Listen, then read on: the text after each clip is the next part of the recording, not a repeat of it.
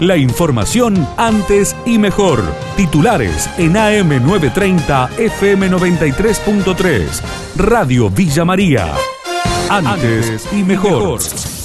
Expectativa en la terminal de ómnibus de Villa María por las vacaciones eh, de invierno aseguran que aumentó la demanda para el Valle de Calamuchita, así lo confirmaron desde la boletería de una de las empresas. Bueno, este en particular, el 9 de julio, es bastante esperado porque es el primero que el gobierno autoriza que se pueda viajar interdepartamental. En el caso nuestro, con el cierre de Calamuchita que va para justamente para el Valle de Calamuchita, hay mucha expectativa y solicitud de pasaje para Villa General Belgrano, Santa Rosa, toda esa zona. Ya hay demanda. Sí, hay bastante demanda, consulta sobre todo para, para ver cuáles son los requisitos para viajar, pero sí hay mucha expectativa. Calculamos que más o menos un 30% son los mismos servicios de todos los días, pero se nota que la cantidad de gente que van a transportar es más de lo normal. Un local de ropa en Río Cuarto ofrece descuentos a aquellos que presenten su certificado de vacunación. Miguel Miranda, dueño del local, dialogó con el colega Guillermo Davies. Así es, eh, bueno, la idea, como decís vos, la idea es tratar de concientizar a la gente, sobre todo por el tema de la vacunación, para ver si podemos salir de esto y a la vez también incentivar el tema de nuestro rubro, ¿verdad? Porque viene bastante en decadencia, por decirlo así. Entonces, bueno, y vemos el lado positivo porque se han acercado bastante gente con su carne y buscando el descuento. Nosotros iniciamos esta en una, reunión que tuvimos, fue la idea plantear algo nuevo, ver qué, qué pasa y como vos verás en los carteles del promo, realmente la pandemia lo volvió loco a todos. Pues hasta ahora somos los únicos y, bueno, y he tenido muchas repercusiones ¿Llegaron ya clientes? Sí, sí, han llegado clientes y como te digo, hacer un local mixto y lo está yendo bien, la verdad que sí, la verdad que sí, fue positivo. Desde el INTA buscan generar desarrollo sostenible para Tambos. La iniciativa apunta a sostener los espacios de producción en baja escala. El informe del colega José Yacheta de Todo Agro. Durante dos años, desde el INTA Brickman, se va a coordinar este proyecto para productores pequeños. ¿eh? Se va a trabajar junto a productores de hasta 120 vacas y con producciones diarias de hasta 2.500 litros de leche. ¿Cuál es el objetivo, Miguel? Em, los tambos pequeños porque uno siempre cuando da ejemplo, decir, y este tambo que ha crecido mil vacas, este hizo un establo, siempre habla de grandes. Hoy ya el 3, 4% de los tambos explican el 25% de la producción de leche.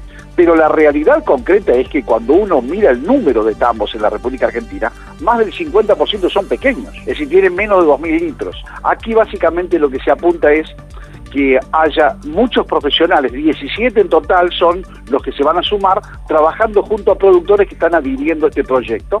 Esto es básicamente una determinante y también algo que ha invitado a las autoridades y en buena hora a tomar una decisión esta en este Magnicidio en Haití. El análisis del especialista en la materia, Pablo Hueve, que nos ayuda a entender el actual contexto que derivó en el asesinato del presidente. Esto no es algo aislado, esto viene de hace mucho, mucho tiempo. Haití nunca encontró el camino luego de la caída del dictador eh, Duvalier, eh, de la dinastía de primero Papadoc y luego Baby Doc, eh, dictadores, si los hubo, pero luego de 1986 el país nunca encontró el camino. Tienen una constitución de 1987, pocos presidentes pudieron terminar el mandato y por supuesto ninguno cumplió con las expectativas populares. El país sigue siendo el más pobre, el país sigue teniendo índices de corrupción espantosos y por supuesto el país tiene una inestabilidad política enorme. Y hoy por hoy es imposible circular por Puerto Príncipe, tratar de salir o entrar de la capital sin ser extorsionado por bandas, en el mejor de los casos, ¿eh? porque durante junio hubo 150 crímenes, impunes todos, y 200 secuestros extorsivos. En Haití es mucho más fácil que a uno lo maten por sacarle las zapatillas antes que pensar que le van a robar un auto o una casa. Un país donde la estructura del Estado no existe, donde la estructura del Estado solamente existe en la casa de gobierno y en las cuadras que la rodean, donde no se puede establecer seguridad en ninguna parte del territorio, esto es una puesta en escena para garantizar la sucesión en las próximas elecciones de eh, septiembre, la vuelta al gobierno de Michel Martelly, la impunidad para los corruptos.